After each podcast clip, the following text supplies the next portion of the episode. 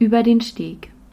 Im Verkehre mit Personen, welche gegen ihre Gefühle schamhaft sind, muss man sich verstellen können.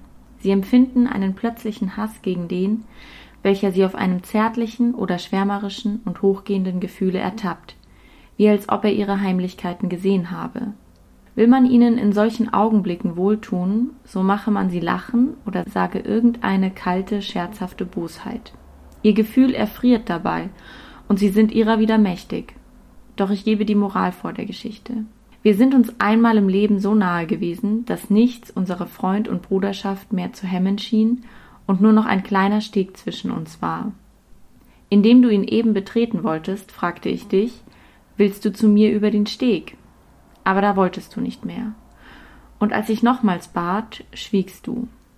Seitdem sind Berge und reißende Ströme und was nur trennt und fremd macht zwischen uns geworfen, und wenn wir auch zueinander wollten, wir können es nicht mehr. Gedenkst du aber jetzt jenes kleinen Steges, so hast du nicht Worte mehr, nur noch Schluchzen und Verwunderung. Hallo und herzlich willkommen zu einer neuen Folge des Podcasts Unverschämt und Unbesprochen.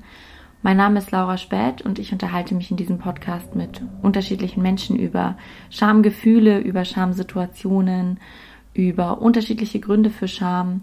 Und heute ist wieder Zeit für eine Kurzfolge.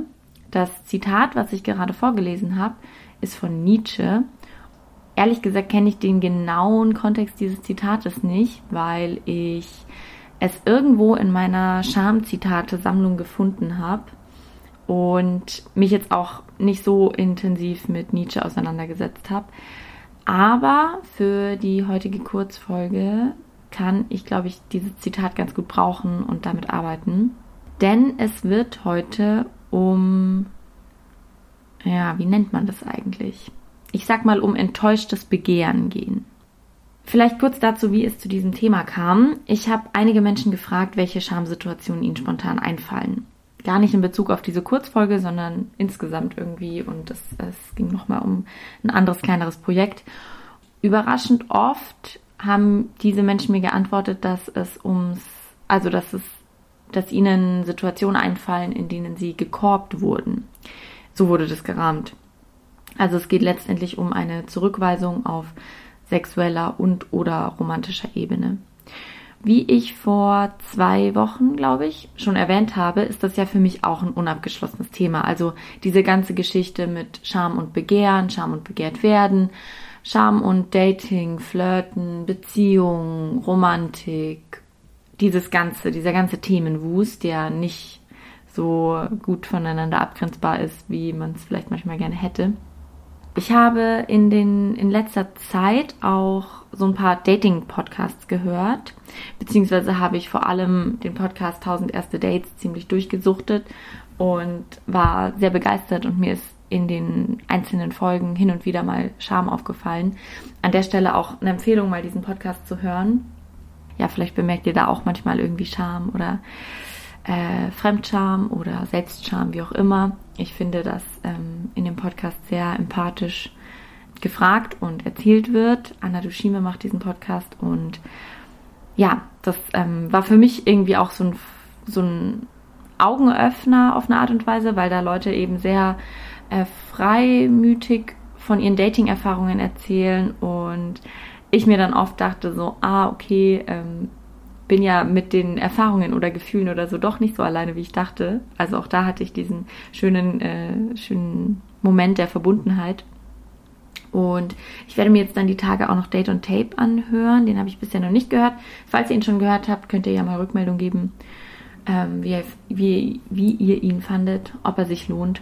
Genau, aber ähm, das hat alles dazu geführt, dass ich mir irgendwie mal mehr Gedanken über diese Situation gemacht habe, in der wir eine, eine andere Person auf, ich sage jetzt mal, romantischer, sexueller, wie auch immer Ebene begehren und es dieser Person sagen oder versuchen klar zu machen. Und das ist, finde ich, eine ganz spannende Situation für die Analyse von Schamgefühlen.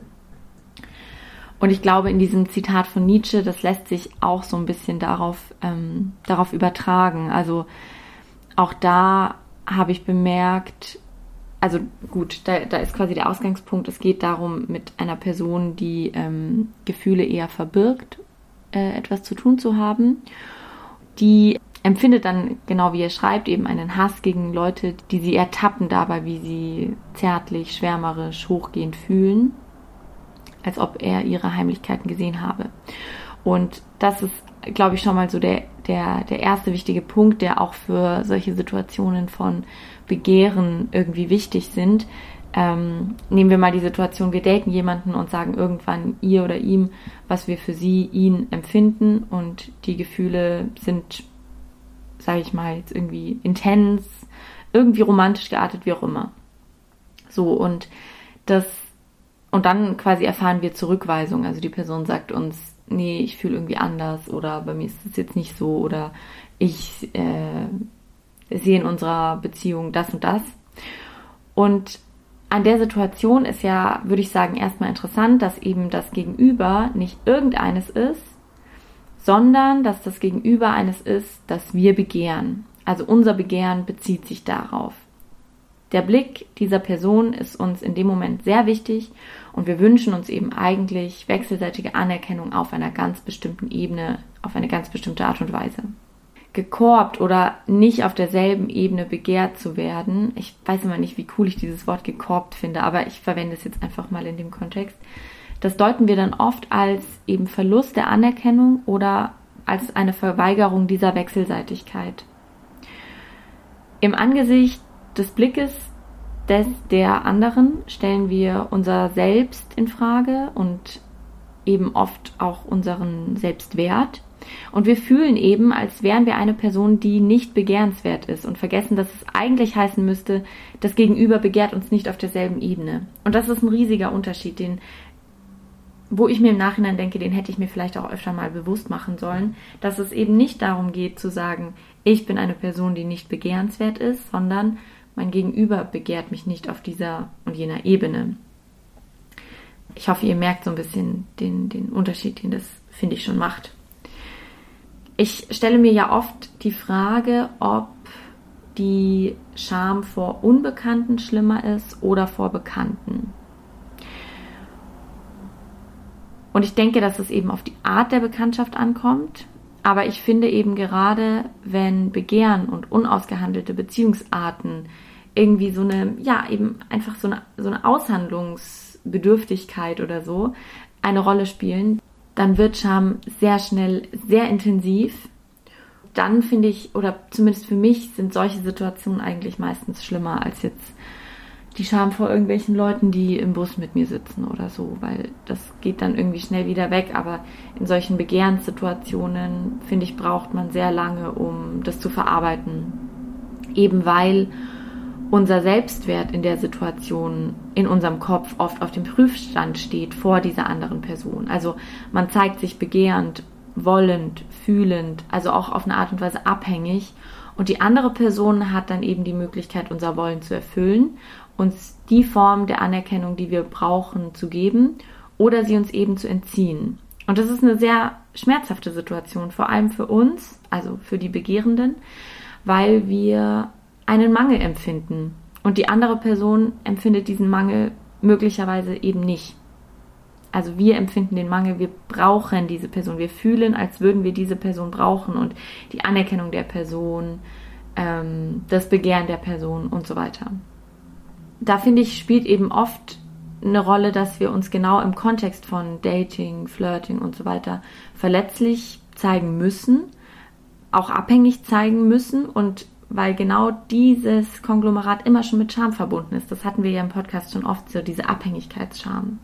Da, wo eben Nietzsche schreibt, sie empfinden einen plötzlichen Hass gegen den, welcher sie auf einem zärtlichen oder schwärmerischen oder hochgehenden Gefühl ertappt, als ob er ihre Heimlichkeiten gesehen habe. Genau das ist, finde ich, das. Also dieses sich fühlen zeigen, das gewährt so Einblicke in eine in eine Facette der Person, die man vielleicht sonst im Alltag oft nicht so bemerkt. Und zwar eben fühlend so. Also wir verbergen oft unsere Gefühle, besonders Gefühle von Zuneigung oder so, was eigentlich super schade ist. Ne? Ich finde eben das Gefühl, jemanden zu begehren, sich dann auch abhängig vom Begehren der anderen zu machen, ist ein echt krasses Gefühl, super intensiv und kann eben auch sehr schmerzhaft werden. Und wenn wir uns darin verletzt fühlen, dann fühlen wir uns auch oft, als wären wir körperlich verwundet worden. Also wirklich körperlich. Das hatte ja auch, ich glaube, Michelle Lötzner schreibt das auch in dem Buch über Liebeskummer, Liebeskummer bewältigen in 99 Tagen, dass auch so Liebeskummer von den Schmerzen her und wirklich auf auf neuronaler Ebene vergleichbar ist mit, mit so einem Beinbruch. Also der Körper reagiert wie nach einer körperlichen Verwundung. So, und wir ziehen uns dann zurück, in Anführungsstrichen, um unsere Wunden zu lecken. Also das ist ja auch irgendwie, finde ich, in dem Kontext ein sehr passendes Bild. Wir wollen der Person, die uns verletzt hat, meist im ersten Moment nie wieder unter die Augen treten. Wir denken, wir können nie wieder ihren Blick standhalten, weil er zu beschämend ist egal welche Intention dahinter steckte, dass die Person vielleicht gar nichts Böses meinte, wir empfinden im Angesicht dieses Blickes nur noch Scham. Und dann fühlt man sich vielleicht kurz wieder wie dieses ungewollte Kind in Anführungsstrichen, was ich auch schon öfter mal äh, genannt hatte, so dieses Eltern, die einer einem nicht die Anerkennung geben, die man irgendwie braucht. Das ist vielleicht auf eine Art und Weise auch ähm, in solchen Begehrenssituationen so eine Wiederholung dieser Situation, dieser Urscham. Ich glaube, irgendein Psychoanalytiker hat das als die Urscham bezeichnet eben. Eine weitere Sache, die mir auch erst, als ich dieses Nietzsche-Zitat gelesen habe, so richtig klar geworden ist, ist so, wie man dann mit der Situation umgeht, in der man steckt. Nämlich dass man das gesagt hat, die andere Person hat erwidert so, hey, für mich ist es irgendwie nicht so oder für mich ist es irgendwie anders oder mh, hm, wie auch immer, was man dann da sagt. Und dann könnte es ja sein oder ja, man versucht dann irgendwie aus einer verfahrenen Situation rauszukommen, aus der es eigentlich kein Outcome mehr gibt, weil es gibt nicht die richtige Antwort, die man dann da bringen kann oder irgendwas, was die Situation noch sonderlich viel besser macht. Und dann schreibt ja Nietzsche, will man ihnen in solchen Augenblicken wohltun, also weil man ist dann quasi die Person, die ja Gefühle gezeigt hat und dann schamhaft gegen das eigene Gefühl ist quasi. Und dann schreibt Nietzsche, will man ihnen in solchen Augenblicken wohltun, so mache man sie lachen oder sage irgendeine kalte, scherzhafte Bosheit. Ihr Gefühl erfriert dabei und sie sind ihrer wieder mächtig. Und das finde ich, also egal wie jetzt Nietzsche das bewertet oder egal wie ich das jetzt bewertet, bewerte, ist was, was man eigentlich gar nicht so selten beobachtet. Also, dass man dann versucht, irgendwie sich aus der Situation rauszumanövrieren durch irgendwie einen Witz oder irgendwie noch, ja, eine, eine kleine kalte, scherzhafte Bosheit, wie, wie Nietzsche schreibt. Also, dass das natürlich, wenn man jetzt auch auf der Seite ist der Person, die das gesagt bekommen hat, dass das dann natürlich vielleicht manchmal auch so ein Versuch ist, irgendwie die Person aus der, aus dieser schamhaften Situation zu befreien, zu sagen, wir joken jetzt drüber oder so. Ich meine, das ist oft nicht angebracht und voll unangenehm. Manchmal funktioniert es ganz gut, kommt, glaube ich, einfach auf die Situation an und auf das Gegenüber. Aber das fand ich irgendwie auch einen ganz interessanten Move, dann quasi, dass man versucht, die Kontrolle über sich, über das eigene Gefühl, über die Situation wiederherzustellen, indem man lacht und vielleicht damit auch versucht, die Situation ungeschehen zu machen, so als wäre alles nur ein Witz gewesen und dieses, als wäre alles nur ein Witz gewesen, ist ja auch irgendwie eine spannende Figur an sich. Also, dass man versucht, Ernsthaftigkeit rauszunehmen aus etwas, das eigentlich eben wirklich sehr ernst ist, weil es um sehr viel geht in der Situation, wie ich gezeigt habe. Und das fand ich irgendwie einen weiteren interessanten Aspekt an diesen Situationen, also wie man denn dann damit umgeht, wenn die Situation schon so verfahren ist. Da würde mich auch interessieren, was, ja, was ihr da bisher für Erfahrungen mitgemacht habt, ob ihr Erfahrungen damit gemacht habt. Und dann schreibt Nietzsche ja, Seitdem sind Berge und reißende Ströme und was nur trennt und fremd macht zwischen uns geworfen, und wenn wir auch zueinander wollten, wir könnten es nicht mehr. Gedenkst du aber jetzt jenes kleinen Steges, so hast du nicht Worte mehr, nur noch Schluchzen und Verwunderung. Und das finde ich ist auch so eine ganz schöne Auflösung dieser Situation. Also man fühlt sich unfassbar weit von der anderen Person entfernt und es ist kaum vorstellbar, dass man sich mal so nah gefühlt hat, wie man sich vielleicht mal gefühlt hat. Also wenn man, sagen wir mal, davor irgendwie befreundet war oder schon viele Dates hatte oder, oder sich auch irgendwie, weiß nicht, krass, krasse Nachrichten geschrieben hat, irgendwie eine sehr intensive Beziehung zueinander aufgebaut hat oder so. In dem Moment fühlt man sich so, als wäre einfach dieser ja, dieser, dieser Steg zerstört und sehr, sehr viele Dinge würden zwischen einem stehen, eben unter anderem zu einem ganz großen Teil das Schamgefühl, das entweder für kurze, aber vermutlich eher für lange Zeit, vielleicht sogar für immer zwischen beiden Personen steht. Jetzt würde mich natürlich noch interessieren, ich habe jetzt hier so ein bisschen aus äh, meiner eigenen Erfahrung und Gesprächen Sachen zusammengestückelt. Was mich wirklich interessieren würde, ist, ähm, inwiefern auch da Geschlechterunterschiede zum Tragen kommen in der Empfindung und auch hinsichtlich Sexualität, ob sich da Unterschiede feststellen lassen. Das sind für mich zwei Fragen, die ich mir dann da irgendwie noch stelle. Und ansonsten würde mich interessieren, ähm, ja, welche Erfahrungen ihr mit diesem Gefühl des Nicht-Begehrt-Werdens oder nicht auf dieselbe Art und Weise begehrt werdens gemacht habt, ob ihr, ob ihr euch so ein bisschen in meiner Situationsanalyse wiedergefunden habt oder ob ihr da nochmal andere Perspektiven drauf habt. Das fände ich sehr spannend zu hören. Und ansonsten findet nächste Woche für die Leute, die in München sind, am 26. August eine Lesung im Ganz am Wasser statt, wo ihr natürlich gerne vorbeischauen könnt. Vielen Dank auch nochmal für die jetzt äh, immer noch anhaltenden Rückmeldungen zum Buch und so. Vielen Dank auch, dass Leute auf so coole Ideen kommen wie ein Charmtagebuch führen. Finde ich eine sehr nice Idee. Habe ich mir jetzt auch mal überlegt, ob ich das nicht mal mache. Und ja, ähm, genau, einfach danke für alle Rückmeldungen bezüglich Podcast, Buch und so weiter. Gerne mehr davon und wir hören uns nächste Woche. Bis dahin macht's gut, passt auf euch auf.